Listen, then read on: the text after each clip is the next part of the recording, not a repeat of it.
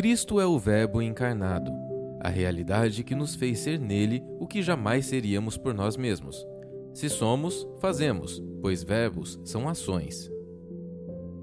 Cultuar, discipular, congregar, honrar, contribuir, evangelizar e servir são verbos que, por meio do Verbo vivo, agora conseguimos e devemos praticar. Bem-vindo à série Verbos Cristãos. Bom dia, irmãos. Que a graça e a paz de Cristo esteja com vocês. Amém? Com todos nós nessa manhã gloriosa, manhã de domingo, ressurreição, dia do Senhor.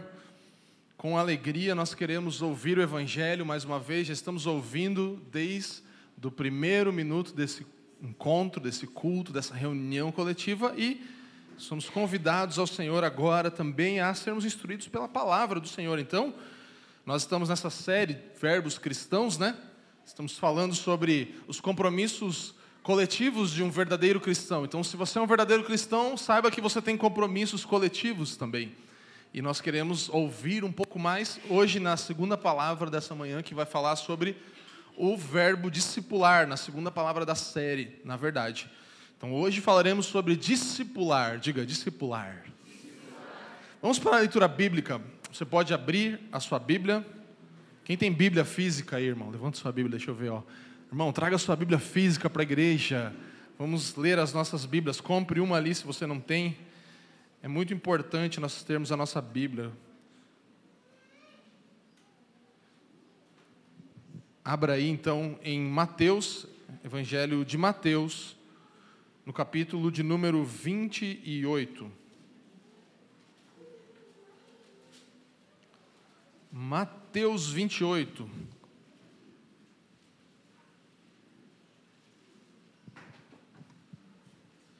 Vamos ler os versículos 18 a 20.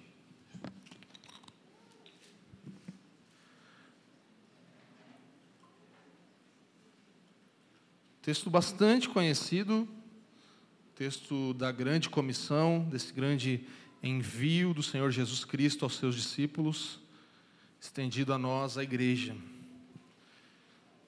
A palavra do Senhor diz o seguinte, Mateus 28, 18 a 20. Jesus, aproximando-se, falou-lhes, dizendo: Toda a autoridade me foi dada no céu e na terra. Portanto, vão e façam discípulos de todas as nações, batizando-os em nome do Pai, do Filho e do Espírito Santo ensinando-os a guardar todas as coisas que tenho ordenado a vocês. E eis que estou com vocês todos os dias até o fim dos tempos. Essa é a palavra do Senhor. Vamos orar juntos, pedindo a iluminação do Espírito nessa manhã. Pai, te damos graças por tua bendita e gloriosa palavra. Junto com ela, graças te damos pelo Espírito Santo que inspirou cada uma dessas letras e o próprio Senhor Jesus nessa ordem maravilhosa, tão clara, mas que hoje nós ainda precisamos de luz para compreensão mais profunda. Oramos, invocamos o mesmo Espírito que inspirou as Sagradas Escrituras a agora iluminar a aplicação, a prática, a vivência disso nas nossas vidas.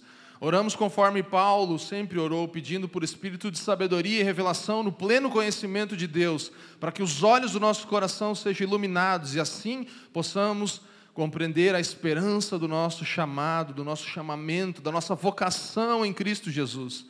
Abrimos os nossos corações, dizemos sim à tua palavra transformadora e ao teu espírito que se move entre nós nessa manhã. Graças a Deus, em nome de Jesus Cristo. Amém. Amém, meus irmãos. Então, nós temos aqui esse texto bíblico clássico, né, da grande comissão e discipular é o verbo que nós trataremos dessas desses verbos cristãos, o nosso segundo. E é interessante nós pensarmos que todos nós, eu e você, nós somos influenciados e influenciamos pessoas. A palavra influenciador é uma palavra em alta no nosso tempo, influenciadores digitais, pessoas que multidões vão atrás e, e, e com, usam, comem, usam as mesmas roupas, comem as mesmas comidas, ouvem a mesma música do que um influenciador, alguém que tem uma influência grande, especialmente na nossa era digital, de comunicação. Mas a verdade é que todos somos influenciados em várias maneiras e todos, de alguma maneira, também influenciamos outras pessoas. Você é um influenciador de alguém, alguém olha para você. Por exemplo, um dia eu estava na casa de um casal e esse casal me apresentou o café em grãos. E o resto é história, né? Então você já sabe. É, hoje nós temos um grupo de café com quase 100 pessoas que começou por causa de uma influência. Eu não estou falando que ah, você foi o cara que fez isso. Não, até porque tinha gente que já era convertida e se juntou a nós na caminhada também, né? Então, aquele dia eu vi que o meu café era pior do que eu pensava, né? Então era meio que uma coisa, por isso que o pessoal chama de seita, né? É, seita do café. Mas você vê como uma influência de uma pessoa num dia comum que eu estava lá fazendo fotos, um ensaio fotográfico, e o cara me mostrou aquele café e tal, eu provei, não sabia muito bem, tinha visto já, né? Mas quando fui apresentado a esse evangelho, isso me fez comunicar a boa nova, entende? Então, a gente tem dessas coisas em tudo que a gente faz. Se você pensar, por exemplo, é, nas, em receitas ou coisas que você vê hoje, tem tanta receita, né? Você vai ver uma receita no seu Instagram, daí só vem isso para você. Então, eu estava querendo fazer alguma coisa especial um dia à noite em casa e aí é, achei uma receita que era fraldinha na mostarda feita na air fryer, né? Alguém já, mais gente já viu essa, já fez, né? Aí eu tá, fiz o sexta-noite, tal, sábado eu estava vendo a minha família em Santa Catarina, conversando com meu irmão, meu cunhado. Falei, ah, ontem a gente fez, tinha comido um churrasco lá do meu pai, ontem eu fiz um negócio na air fryer. Ela, sério? Ela, é, eu também fiz. Ah, o que você fez? Eu fiz uma, uma fraldinha, daí peguei mostarda, não sei o quê, papapá, na manteiga, acho que era, na verdade, não era mostarda. E aí ela, nossa, eu também fiz. E no final a gente descobriu que a gente tinha feito a mesma receita, no mesmo dia, inclusive. Então você vê a influência que nós sofremos em vários sentidos e às vezes estamos seguindo até as mesmas coisas e não sabemos, né? Mas se você pensar tipo na tua operadora de telefone, talvez em algum momento alguém falou: "Pega a TIM que é melhor aqui na nossa região". Não, lá em Campo Largo a Vivo é melhor. Então a galera é influenciada pelo que você mudou de cidade, você mudou de lugar, você vai ser influenciado. Você tem a, o telefone da marca tal, não, que me falaram que é melhor. Ou você está agora, né, sendo aí o pregador da marca de celular X, né? Então, tipo assim, você vai ser influenciado e vai influenciar. Todo mundo sabe qual é melhor, não vou entrar nisso, mas. É, mas é um ponto que a gente precisa entender, que a gente influencia e é influenciado também. Por exemplo, eu quando mudei para Curitiba, eu fui, eu fui é, para o prédio que a gente está, a gente vai fazer sete anos que está no mesmo apartamento aqui em Curitiba. E aí eu tinha um carro e eventualmente eu ia precisar de uma manutenção, trocar um óleo, alguma coisa, e falei com o meu vizinho, síndico do prédio, onde você tem, leva no mecânico aqui perto? Aí ele me falou um mecânico, por sete anos eu tenho ido nesse mesmo mecânico. E já me perguntaram sobre qual mecânico poderia ir. E eu fiz o quê? Falei, tem um aqui que é bom, que eu estou indo há tanto tempo. Você vê que a gente faz isso toda hora. A gente influencia e é influenciado sempre. Toda hora a gente está levando pessoas a fazer uma coisa, a comprar alguma coisa, a mudar alguma coisa na sua vida. Então todos seguimos muitos discipuladores. Todos somos discipulados em algo e também discipulamos em algo. Então, se nós somos influenciadores e somos influenciados, como você vai usar a sua influência? Como você tem usado a sua influência? O que você tem feito as pessoas fazerem, né? E a influência, claro, pode vir por meio das suas capacidades, dos seus dons, dos seus talentos, daquilo que você faz muito bem, dos seus gostos admiráveis por outros, enfim. Mas nós estamos falando aqui de um recurso ainda superior no cristianismo, que é a influência do Evangelho, pelo Evangelho, através da boa notícia. O impacto do Evangelho, ele não se dá somente pelos pontos fortes que alguém tem, mas também pelos pontos fracos que nós temos. O Evangelho impacta as pessoas justamente por isso.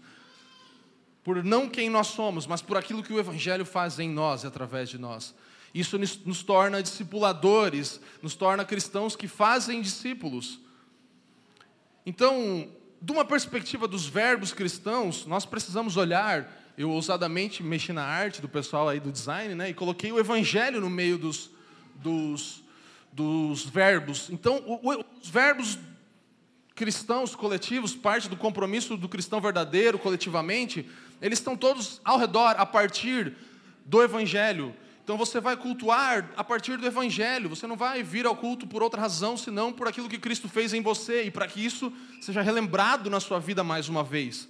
Você não vai discipular por outra razão, por status, por querer ter influência sobre alguém, senão pelo Evangelho.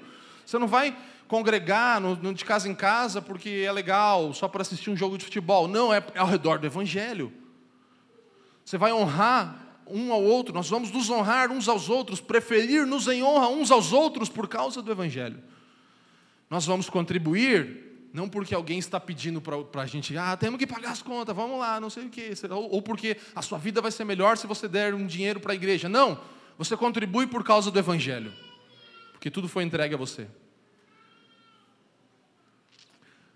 Você evangeliza não para ganhar uma alma, colocar uma pedrinha na sua coroa, mas por causa do Evangelho. Você serve não por ah, eu me sinto tão bem quando eu faço isso, me dá uma sensação boa. Não, então você não está servindo pela razão certa, ou porque você se destaca naquilo. Não, você serve por causa do Evangelho. Percebe que toda série gira em torno disso. Então, enquanto Calvino diz que o mundo é o teatro da glória de Deus, uma frase clássica dele, nós poderíamos dizer que a igreja é o teatro do Evangelho. A igreja é onde o Evangelho é manifesto, contado, recontado todas as vezes em que se reúne para fazer todas essas coisas. O Evangelho, a igreja é o teatro do Evangelho. Tudo na vida dos cristãos verdadeiros deve ser em torno, motivado, inspirado pelo Evangelho, pela boa notícia de Cristo Jesus. Lembra, nós somos monotemáticos. Qual é o tema da família dos que creem em 2024? O Evangelho. Qual vai ser em 2025? Qual vai ser em 2026? Todo mundo? Uau, todo mundo já sabe. Porque é o tema da igreja, irmãos. Não tem outra coisa. Nós vivemos para a glória de Deus, pelos interesses de Cristo, para o bem do mundo, porque temos os olhos fixados no Evangelho. Então, antes de entender que precisamos discipular, que é o verbo ativo, imperativo aqui dessa manhã, eu quero trazer para você uma introdução breve sobre o que é discipulado, então. Que é essa palavra, discipulado? Discipulado nada mais é, se você estiver anotando, é o processo de formação cristã. Cristo sendo formado num ser humano igual eu e você. Isso é discipulado, processo de formação cristã. Cristo sendo formado em mim e em você. Cristo em nós. Discipulado é isso. Então você pode perguntar, mas pastor, quem está me discipulando?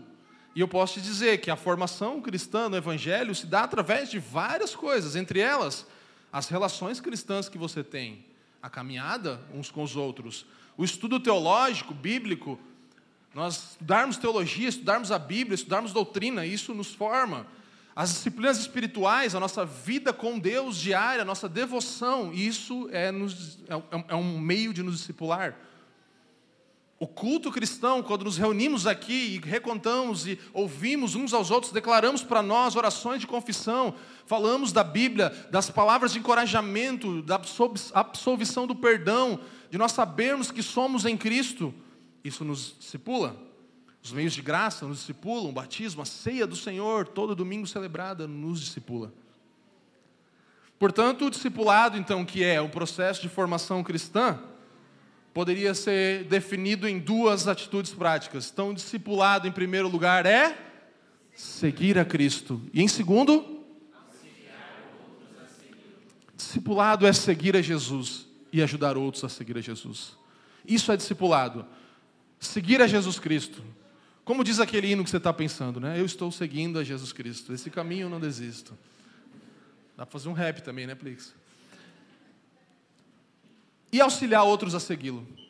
Então não é só seguir Jesus, ah, eu estou seguindo Jesus, tal, mas você está ajudando os outros a seguir Ele?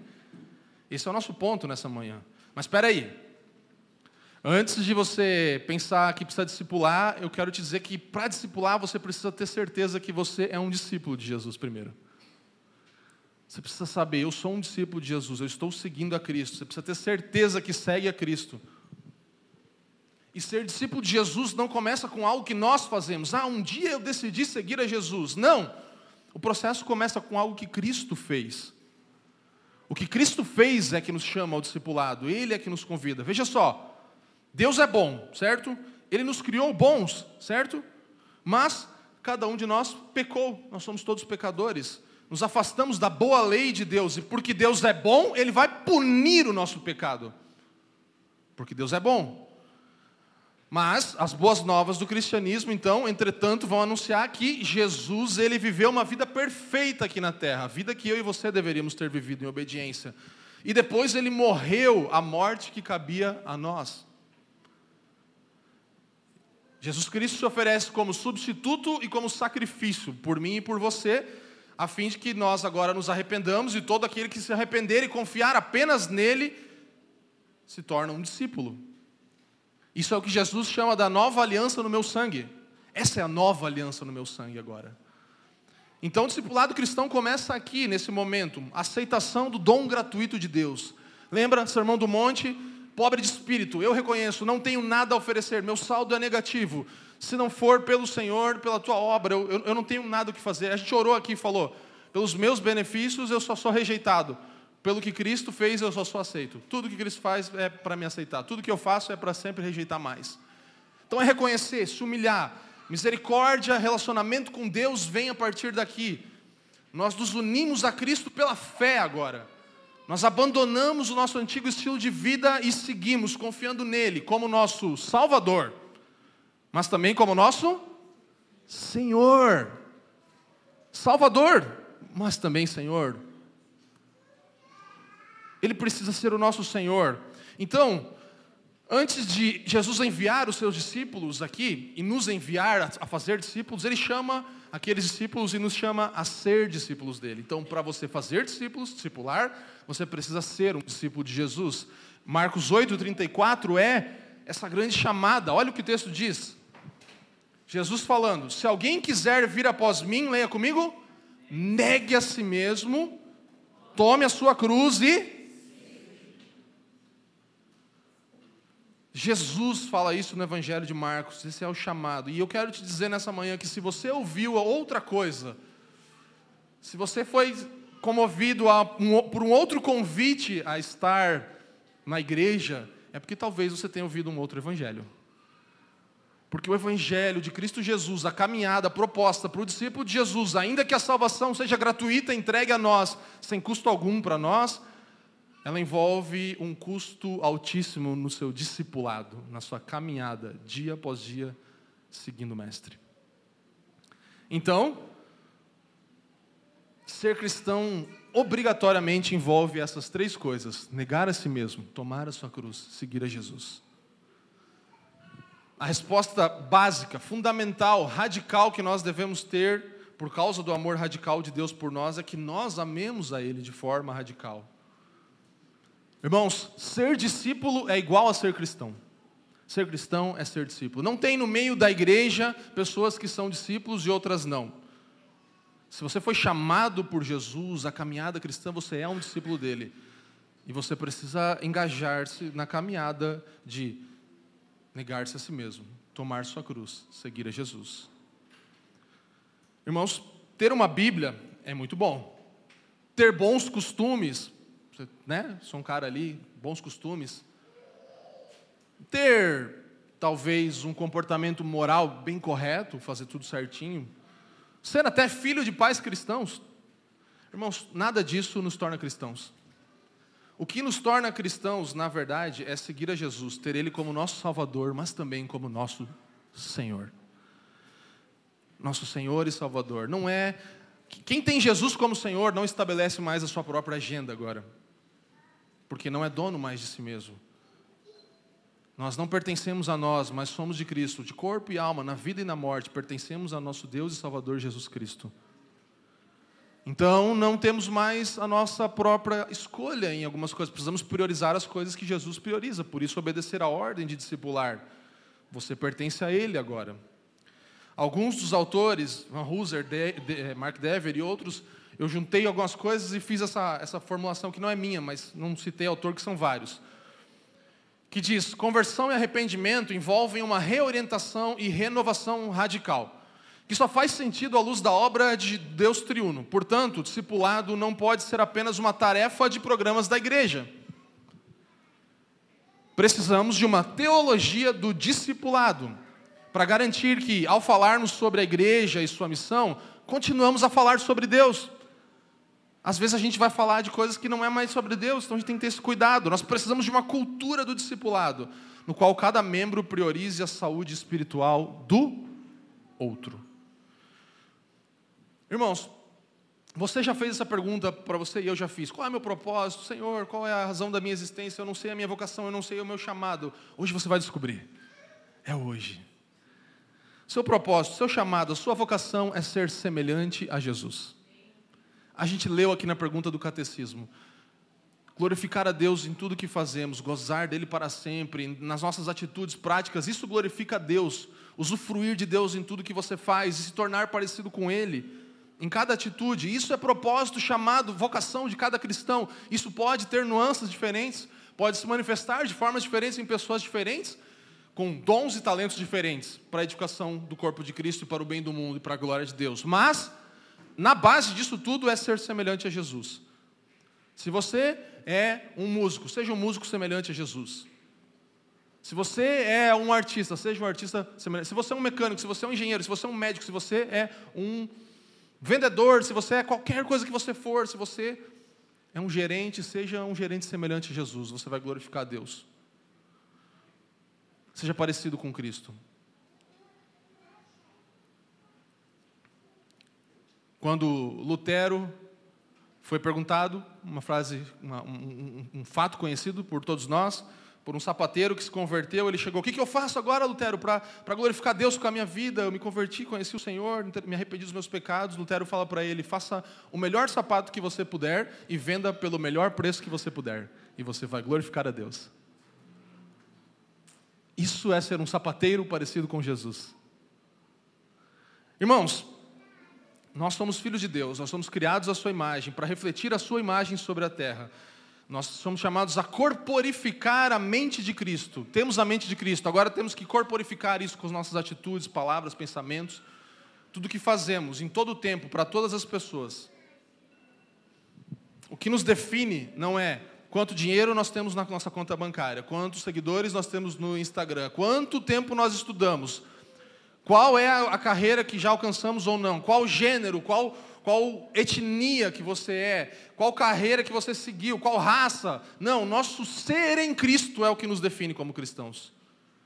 Discípulos de Jesus, cristãos, pequenos cristos.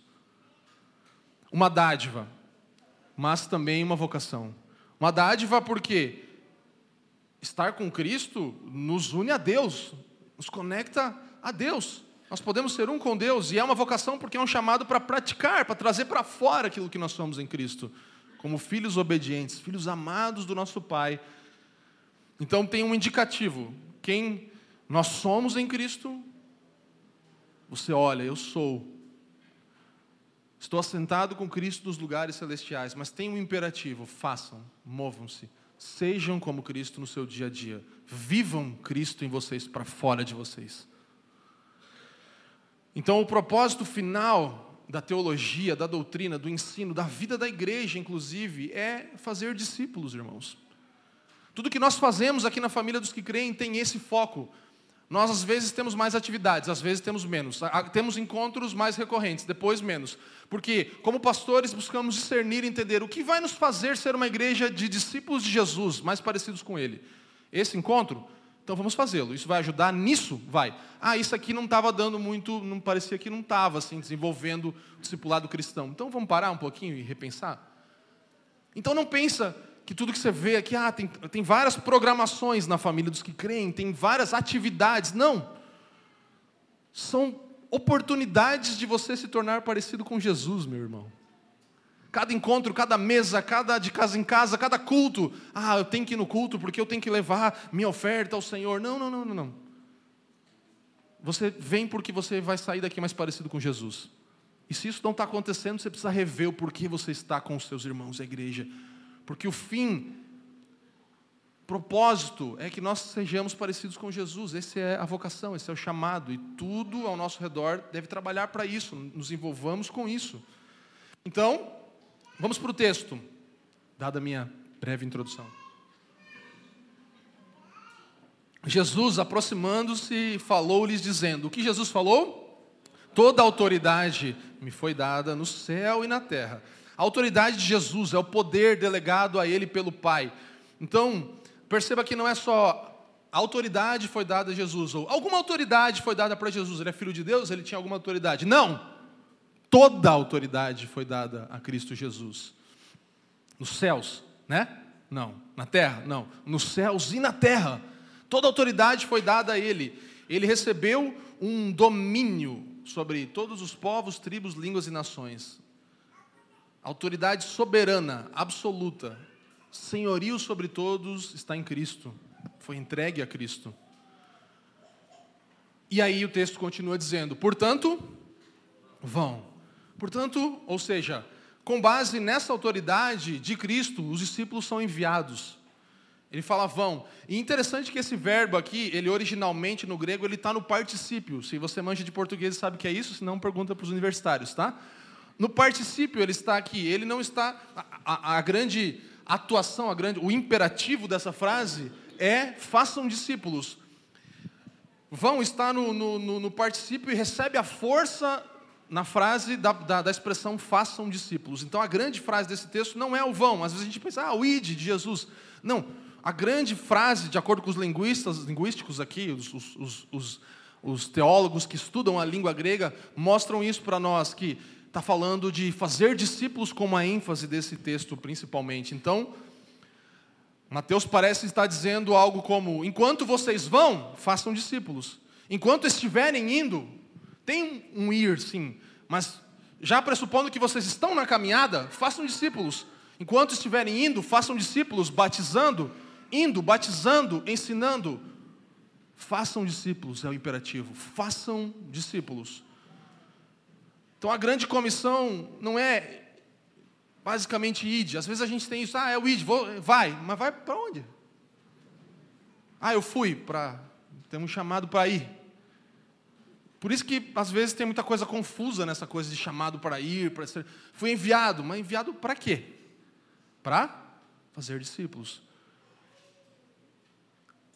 Então, enquanto você vai, faça discípulos, Jesus está dizendo. Aqui então nós entramos de fato no verbo de hoje, foco no segundo aspecto do discipulado, que é Discipulado é seguir a Jesus e ao. Vamos lá, meus irmãos. Ao se. Vamos lá. Discipulado é seguir a Cristo e auxiliar outros a segui-lo. Então o foco está no discipular, ajudar outras pessoas a seguir Jesus. Fazer discípulos, o processo de ajudar homens e mulheres nesse passo a passo da caminhada cristã ao redor de Jesus. Mark Dever fala que discipular é exercer uma boa influência espiritual sobre alguém, de modo deliberado, intencional, de forma que essa pessoa se torne mais parecida com Cristo.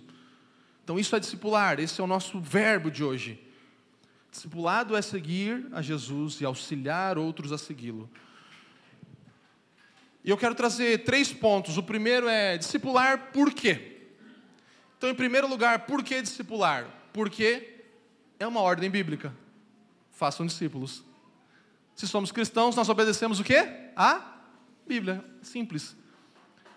É uma ordem bíblica fazer discípulos. Mas também nós fazemos isso por amor. O que motiva a nossa obediência é o amor. Por quê?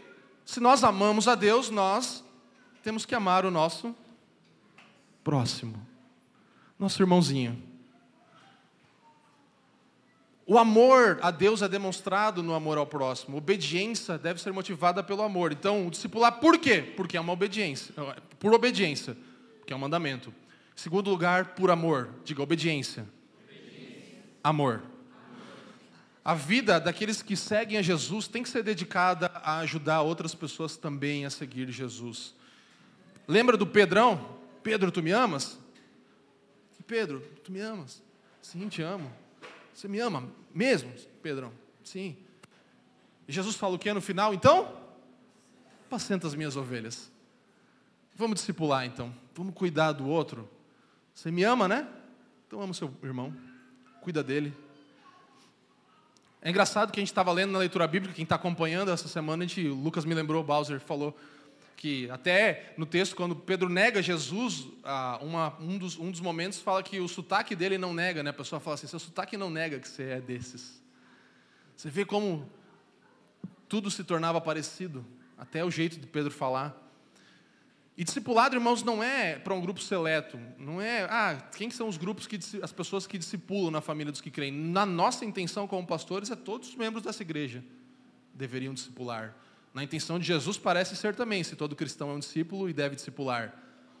Nós temos, por exemplo, aqui na família dos que creem de forma organizacional, os apacentadores. São pessoas que nós vemos como pastores que têm aberto a sua casa, têm olhado para o próximo, têm auxiliado o outro, e nós chamamos, vem para uma caminhada um pouquinho mais perto. Não tinha nos discípulos lá, todos os doze, daí tinha Pedro, Tiago e João?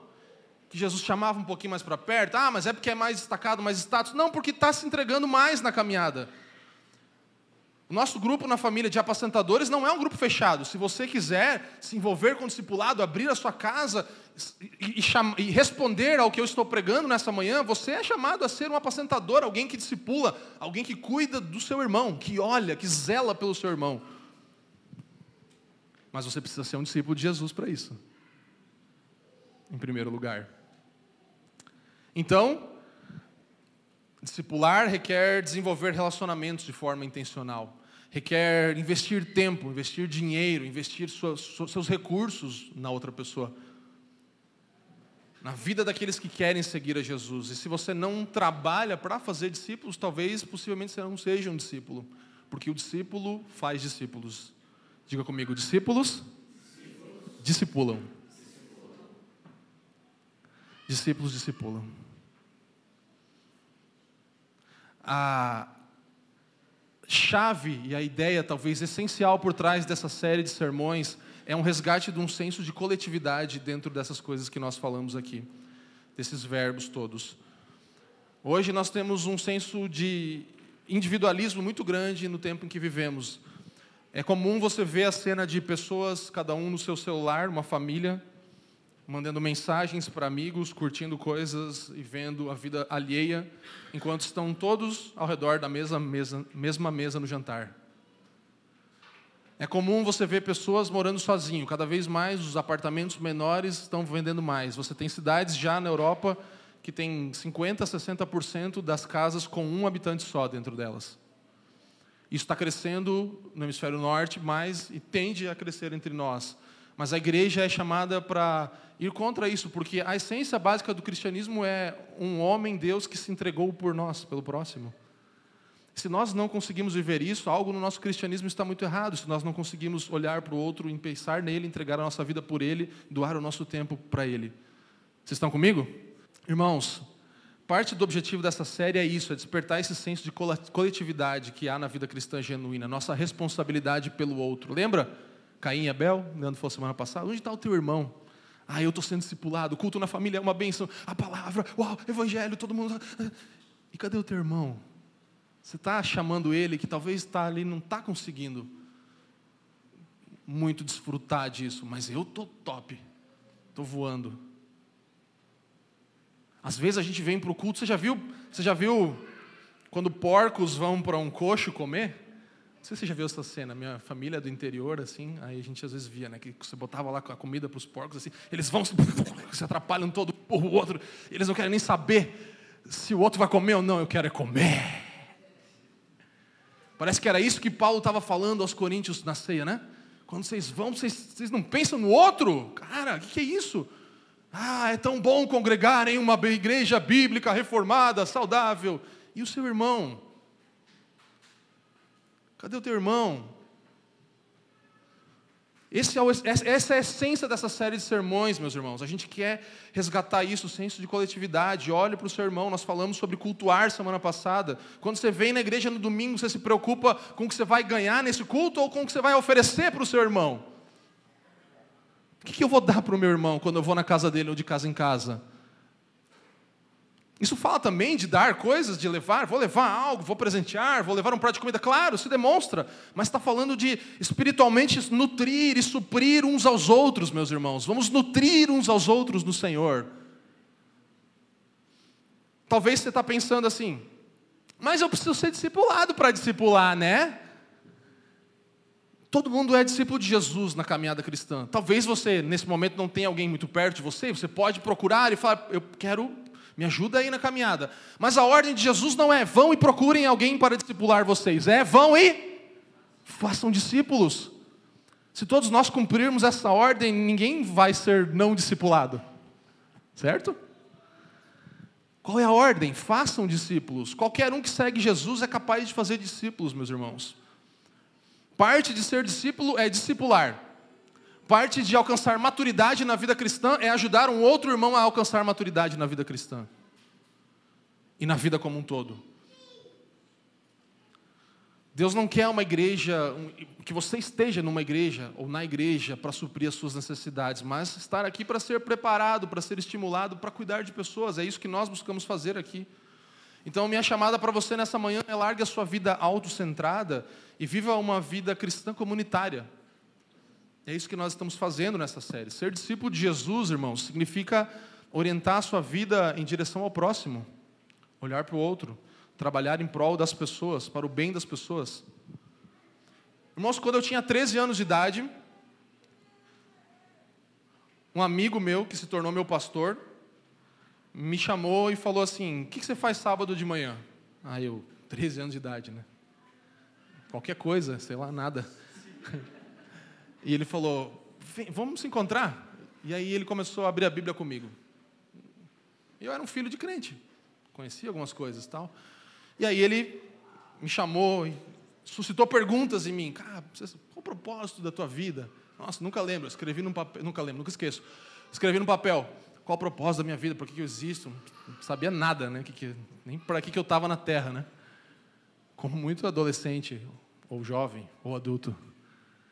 Mas um chamado para o discipulado, para uma caminhada, para orarmos juntos, lermos a Bíblia juntos, cantarmos algumas canções juntos, fazermos isso de novo, de novo, de novo. Foi uma semente que alguém decidiu plantar na minha vida. O resultado dessa caminhada é que eu caminhei com esse irmão por longos e longos anos, mais de 20 anos da minha vida. Nós plantamos uma igreja juntos em Jaraguá em 2007.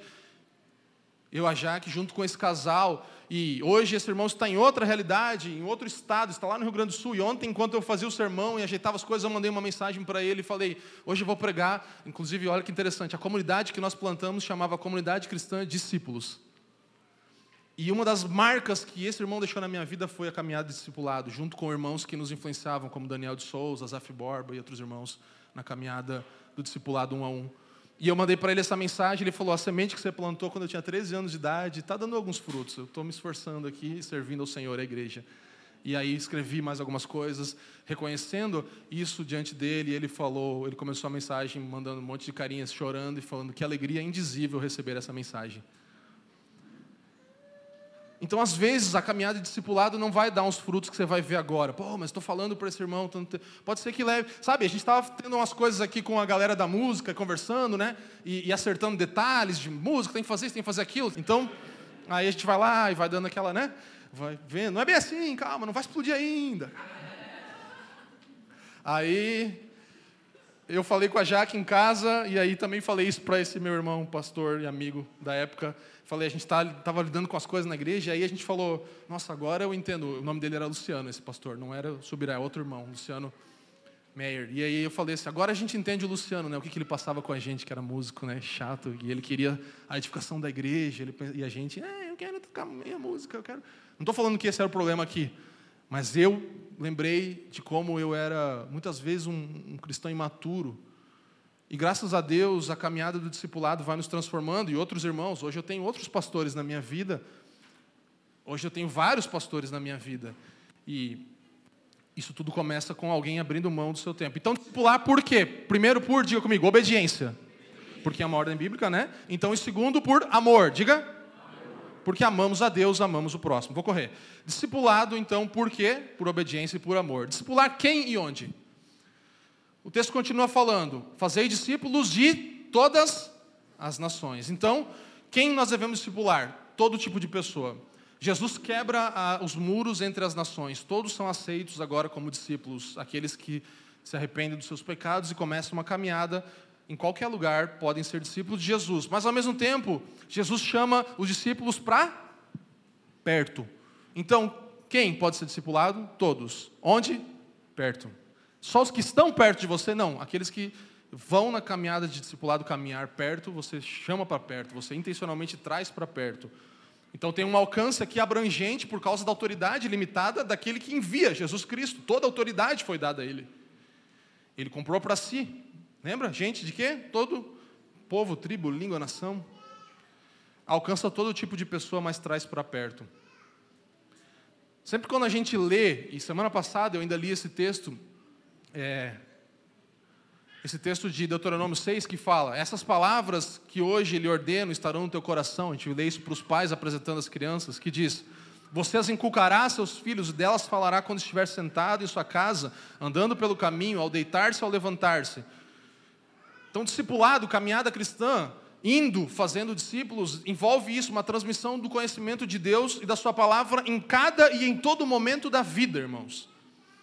Jesus chamou os seus discípulos para passar tempo com Ele estar perto dele, caminhar próximo dele. Então, eu vou te dar algumas dicas aqui. São, ó, três, seis, oito dicas sobre quem discipular. Anota aí se você estiver anotando. Quem discipular? Um membro da sua família. Você deveria discipular a sua esposa, você deveria auxiliar no, no, no pastorinho, no cuidado, você deveria pastorear suas crianças, seus filhos, você, esposa, deveria ajudar a caminhada cristã do seu marido. Nós deveríamos cuidar primeiro e ter certeza que apresentaremos a nossa família diante do Senhor um dia como uma família de discípulos de Jesus semelhantes a Ele. O discipulado começa no nosso lar. Discipule os seus, discipule a sua casa. Segundo, discipule alguém que seja cristão. Irmãos, não tem como discipular alguém que não nasceu de novo. Às vezes a gente bate a cabeça, ah, mas esse cara não muda, ele não muda, ele não muda essa atitude. Talvez é porque o coração dele ainda não mudou. Não seja, não tenha sido trocado por um novo coração e não consegue se inclinar para as coisas do Senhor. Então não tem como discipular alguém que não nasceu de novo. Discipule um membro da igreja. Alguém que esteja caminhando aqui perto, ah, mas eu tenho um amigo lá na Indonésia que eu, claro, influencia ele, beleza? Mas discipule pessoas aqui, ó, no nosso meio que ouvem a mesma palavra, que estão caminhando juntos, que leem a Bíblia juntos, que se encontram regularmente. Discipule alguém do mesmo gênero. Homens, discipulem homens. Mulheres, discipulem mulheres. A Bíblia nos ensina, as mulheres mais velhas instruam as mais novas. Então, discipulem pessoas do mesmo gênero. Eu, agora, nesse momento, os pastores que pregam aqui, de alguma forma, estou discipulando homens e mulheres aqui. Mas no um a um nós não fazemos isso. Nós podemos ter um encontro com um casal e discipular algo ali, trabalhar algo ali. Mas, na regra geral, homens discipulam homens, mulheres, mulheres. Inclusive, o papel principal dos pastores do discipulado é o que nós fazemos aqui.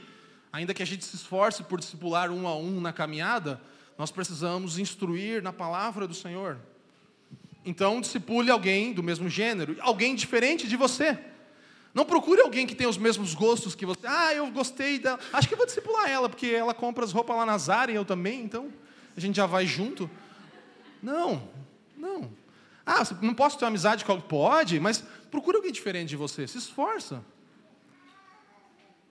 Às vezes é difícil, né? Você pensa, pô, mas o cara gosta de futebol, velho. Quem que gosta de futebol, mano? Família dos que jogam, cara. Tá louco? Que vergonha, cara. Mas tá bom, vamos lá, vamos falar de Jesus. Vamos seguir. Deixa os caras com a família dos que jogam, eu vou tomar meu café. Sei lá. Você entendeu, né? Então procura alguém diferente, vai. Alguém disposto a aprender. O discipulado é difícil quando a pessoa não quer. Eu já tive isso. A gente às vezes ia, né, até de uma forma mais legalista em alguns momentos, né, que tinha que estar todo de semana em tal horário. Quem nunca, né, teve essa coisa do discipulado? E aí chegava lá, o cara estava dormindo, né? Oh, mas nós combinamos às sete, cara. Ah, cara, você não quer. Precisa querer. Encontre alguém que quer mais de Cristo e fala: Vamos junto encontrar Jesus. Alguém desejoso de discipular também, alguém que queira passar isso para frente, que queira cuidar de outros. Alguém com agenda compatível com a sua. Não adianta pegar alguém com horário de vida, rotina toda diferente. Então, tem as coisas logísticas também. E o de casa em casa, aqui na nossa estrutura de igreja, é um lugar onde começa o discipulado, onde um apacentador cuida e discipula em primeiro lugar aqueles irmãos. E você que está como membro de um de casa em casa, você pode falar com a pessoa lá, o seu apacentador, e falar: Eu também quero discipular alguém, posso? E essa pessoa vai te ajudar, vai falar assim, pô, ajuda esse irmão aqui. É, é o que a gente quer. Nós, pastores, ansiamos pelo grupo de apacentadores ser todos os membros da igreja. A gente não vai nem precisar mais de um grupo separado. A gente só junta a igreja, que é o que deveria ser. Mas cada um está na sua caminhada, está chegando, está aprendendo. Então, discipule de casa em casa. Então, discipular quem? Todos, diga. Discipular onde? Perto. Traz para perto, aproxima de você. E o último ponto, discipular como? Inserindo. O texto vai falar, batizando-os em nome do Pai, do Filho e do Espírito Santo, ensinando-os a guardar todas as coisas que vos tenho ordenado. Batizando e ensinando. Batizar, fala do batismo mesmo, que é para batizar. Mas também o batizar fala de inserir. Quando você é batizado, você é inserido numa realidade coletiva que se chama a Igreja do Senhor Jesus. Então o batismo é esse ato, nós batizamos mesmo, mas é um ato que significa e representa inserir, estar imerso em uma realidade, instruir. Então, discipulamos como? Inserindo e instruindo, batizando-os. Identificação com Cristo, batizando-os em nome do Pai, do Filho e do Espírito Santo. Submissão ao que Cristo fez por nós. Caminhada de discipulado tem isso, ser imerso nessa realidade, submeter-se à realidade da vida da igreja, olhar para o seu irmão, em nome do Pai, do Filho e do Espírito Santo, uma chamada a um relacionamento com o Deus Trino, desfrutar dos benefícios de agora poder ter uma relação com Deus, nos relacionarmos com Deus. Irmãos, Jesus é o centro do discipulado. Essa consciência vai ajudar a gente, pelo menos de duas maneiras, a entender que se Jesus é o centro do discipulado, eu posso combater o orgulho de dizer meu discípulo. Não tem meu discípulo, irmão. É discípulo de Jesus. Ah, que o meu discípulo. Não. Você está discipulando discípulos de Cristo. Você está ajudando discípulos a seguirem a Jesus. E também se combate esse orgulho, combate o medo. Ah, mas eu não sei discipular. Relaxa. Você está caminhando com Jesus. Qualquer coisa você aponta para ele de novo, relembra, procura alguém mais velho. Então, entende que centralizar Jesus no discipulado tira o medo e tira o orgulho, porque Jesus é o centro. Versículo 20: ensinando-os, ensinando-os a guardar todas as coisas que eu vos tenho ordenado, que eu tenho ordenado a vocês. Ensinar.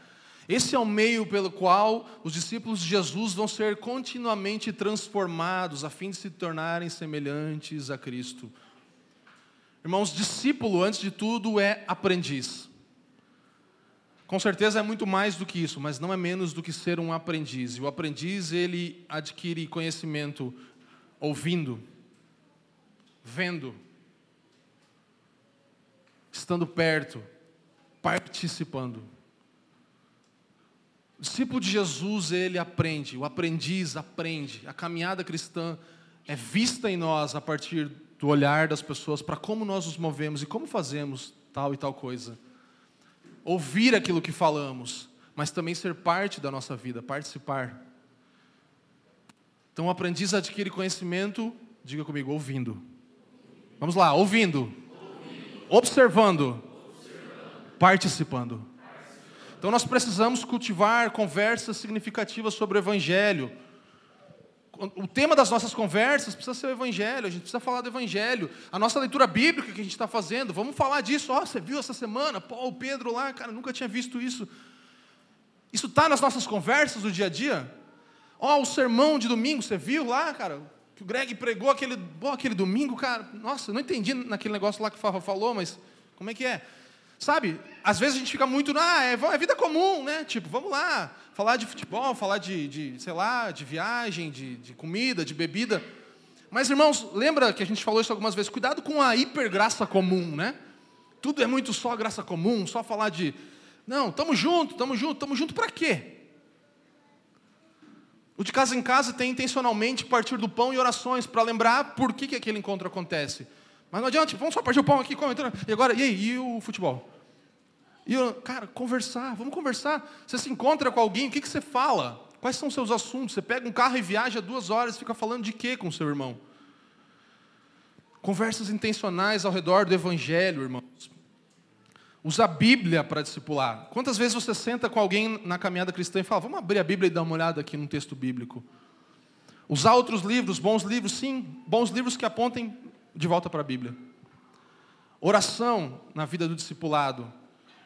Porque o chamado não é só ensinar, ó, ensinando-os a, a, teologia de Jesus, é o que está escrito? Ensinar a doutrina de Jesus. Não, ensinando-os a guardar. Ensinando-os a guardar. Não ensinar para crer, mas ensinar para obedecer. E não pode ser só um ensino de um lado, precisa ser um ensino, vou te falar, mas olha para a minha vida e participa comigo da minha vida. Esse é o discipulado cristão. Vou te falar como fazer. Ouviu? Agora olha para mim. Eu vou errar, verdade. Mas aí a gente lembra quem é o centro do discipulado: Jesus, o Evangelho. Vamos participar um da vida do outro. Sabe, a vida dos discípulos era uma vida conformada aos mandamentos de Jesus. Eram as coisas comuns que eles faziam.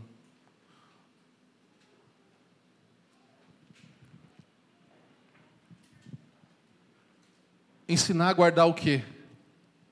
Algumas coisas, não. Todas as coisas que eu tenho ordenado a vocês.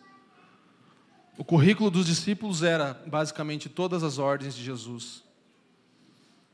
E grande parte, irmãos, da vida de discipular uns aos outros é fazer o que você faz sempre, mas chamar pessoas para perto, diz que você faz sempre, e ter conversas, diálogos intencionais sobre Jesus, nisso que você faz da vida simples comum. É o que Jesus fazia. Jesus chamava alguém para perto dele para fazer o que ele sempre fazia, mas mantendo conversas significativas sobre Jesus e o Evangelho. Acho legal que o Bartome fala às vezes, ah, eu chamo a galera aqui em casa, ele está lá na oficina fazendo os negócios de couro lá, e aí ele vai lá trabalhando, fazendo, ele fala, não, a gente vai conversando, aí pega uma criança e não sei o quê fazer o que você sempre faz. Chama alguém para perto. Você vai viajar para algum lugar. Ah, vou em um lugar. Pô, vou levar alguém junto comigo. Nós vamos duas horas, uma hora conversando do Evangelho, da vida. Como está a sua vida? Como que você pode ser auxiliado por mim na sua caminhada com Jesus? Enfim, vamos conversar. A pessoa abre o coração, você ora, você chora. Você centraliza Jesus naquilo, na vida comum, com alguém perto de você. Intencionalmente centralizando Jesus. E em, outro, em outra contrapartida, nós precisamos lembrar de chamar pessoas para corrigir a nossa vida. Qual foi a última vez que você sentou com alguém e falou: Olha para a minha vida. Eu sei que você não é Deus, assim, né, que sonda o coração, mas eu vejo em você um irmão maduro e olha para mim, e, cara, o que, que você vê? Eu falo sempre para eles, ah, fica, fala às vezes que ah, não, a pregação foi boa, não sei, cara, mas me critica. Pode criticar, não, vai ser ruim às vezes, mas olha para mim e fala para eu mudar em alguma coisa, por favor. Quando você fez isso, olhou para algum cristão maduro e falou: Cara, dá uma sondada na minha vida. Eu sei que a gente precisa caminhar mais junto, mas no que você vê, você já vê uma coisa, pô, isso aí não está parecido com Jesus. E não estou falando de opinião. Ah, eu não gosto que você fala alto, eu não gosto que você. Não. Estou falando o que não está parecido com Jesus em mim. Você faz isso recorrentemente, perguntar, deixa as pessoas acessarem você, acessarem você. E o discipulado sempre funciona e ele atua várias vezes em duas mãos também. Às vezes você senta para aconselhar alguém e Deus vai moendo você por dentro e vai te transformando mais a imagem de Jesus Cristo. Você vai vendo, cara, o que, que eu preciso mudar ainda? Esses dias a gente estava com alguns irmãos apacentadores e a gente sentou, estava tempo que não conversava. Eu pensei, pô, vou ouvir como é que está a vida deles, tudo. E aí chegou e eu já que ficamos tipo uma hora e meia, duas horas falando. Eu falei, é, acho que vocês são nossos pastores aqui hoje, né? E olha que belo isso. Não é maravilhoso você poder ser discipulado no discipulado no cuidado com outras vidas. Cara, isso é tão bom, você poder abrir o seu coração, ter confiança de que eu não tenho medo, Jesus é o centro aqui. Você está comigo? Irmãos, discipulado é um mendigo apontando o pão para o outro. Entendeu? Dois mendigos. tem pão ali. Você viu ali, meu Deus? Eu, talvez eu já só vi primeiro que você. Agora, dessa vez. Talvez outra vez você vai falar, ah, agora está lá o pão. Você entende?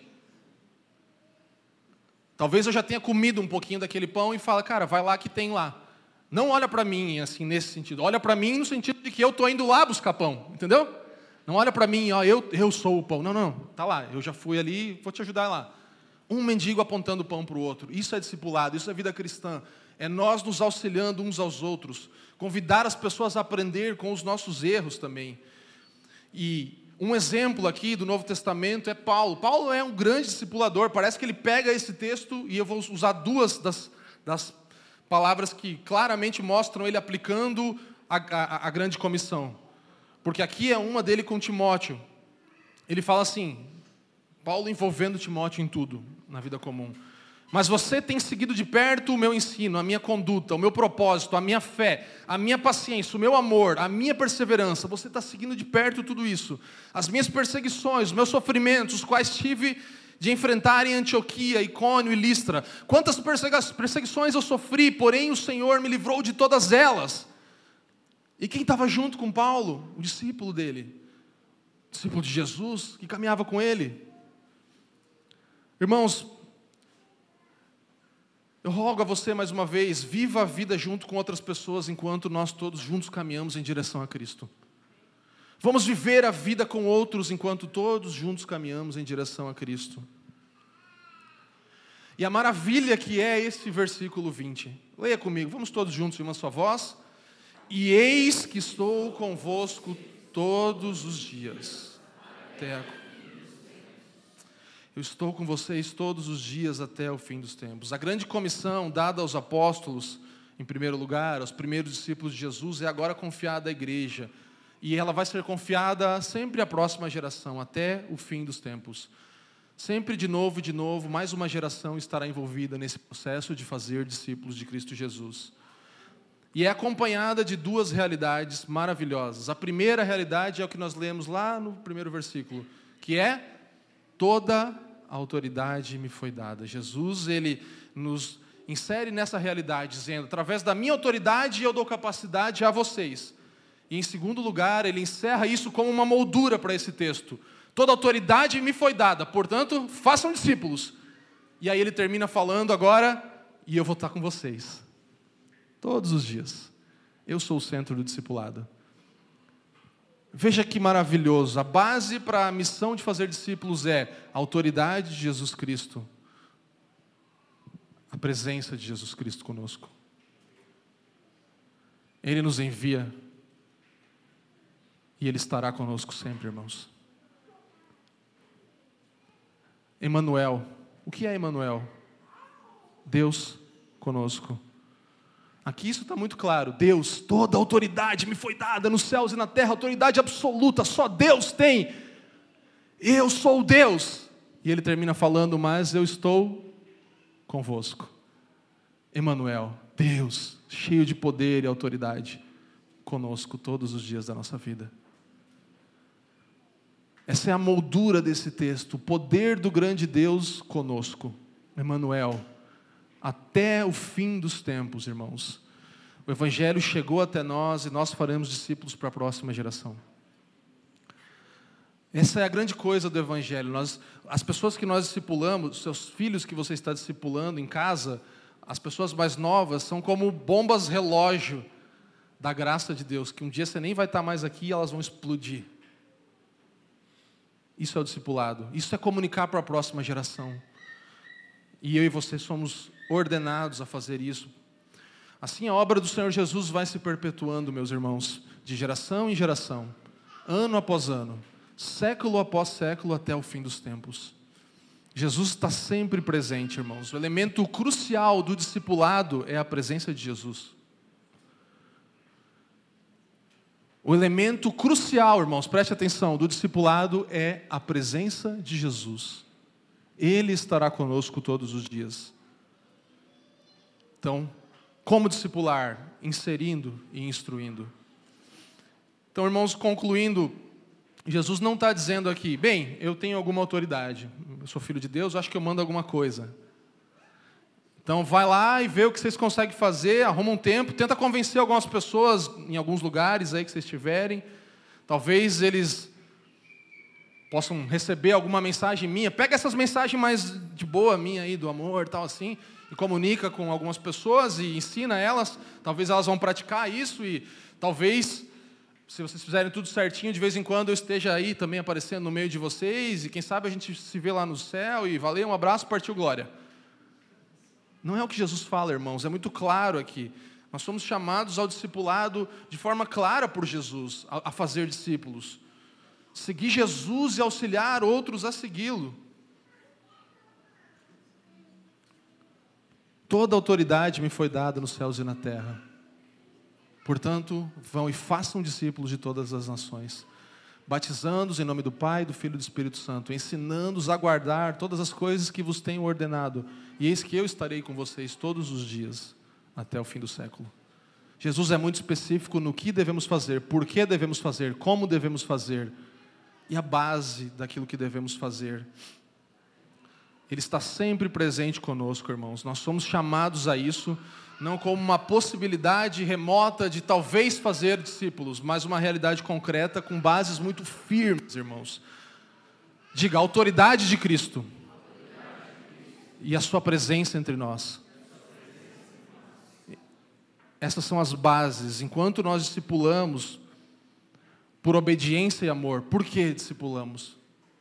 Porque a Bíblia manda e porque nós amamos a Deus e amamos o próximo. Quem nós discipulamos? Todas as pessoas.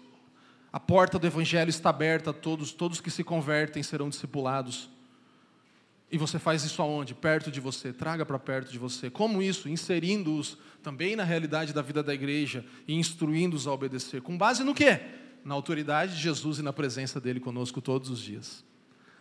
Paulo ele compreende isso aqui da seguinte forma, e esse é meu último texto, quando eu falei que ele aplica bem a grande comissão. Olha só, ele fala aqui de duas coisas. Ele fala de anunciar e de apresentar. Colossenses 1:28 diz: Esse Cristo que nós anunciamos, e este Cristo nós anunciamos, advertindo a todos e ensinando a cada um em toda a sabedoria, a fim de que apresentemos cada pessoa perfeita em Cristo. Estou anunciando aquilo que fui chamado a fazer. Nós lemos na ceia, Paulo fala: aquilo que eu recebi do Senhor eu também vos entreguei. Ele fazia discípulos, ele faz até hoje através das Escrituras, né? Então, nós anunciamos o Evangelho, chamamos para a caminhada, nos esforçamos para apresentar um dia a Cristo aqueles que o Senhor confiou a nós. E aí Paulo termina falando: é para esse fim que eu me. O que está escrito, irmãos? Me empenho, esforçando-me o mais possível segundo o poder de Cristo, que Cristo, o poder de Cristo que opera poderosamente em mim. Não por causa de mim, mas por causa da presença de Cristo, por causa daquele que prometeu estar conosco todos os dias da nossa vida. Então, o trabalho, irmãos, de fazer discípulos é um esforço aqui agora, é um anunciar, com os olhos fixos na eternidade, em apresentar o nosso irmão. Onde está o teu irmão? Nosso chamado no discipulado é isso. Pense na saúde do seu próximo. E eu quero te encorajar para, nesses próximos dias, você que ainda está organizando o seu ano aí, pensando na sua agenda, quem você vai inserir na sua agenda? Pessoas que você vai falar: olha essa irmã, ela parece tão afim de crescer em Jesus, eu vou ajudar ela. Olha esse irmão, ele parece que está tão desejoso assim, mas ninguém está tão perto dele. Eu vou fazer isso. Eu vou ajudar alguém a se tornar mais parecido com Jesus. Eu vou discipular, porque eu quero obedecer a ordem do Senhor e porque eu amo. Amém, meus irmãos? Faça isso na autoridade de Cristo e certo de que a presença dele te acompanhará todos os dias. Obrigado por nos ouvir.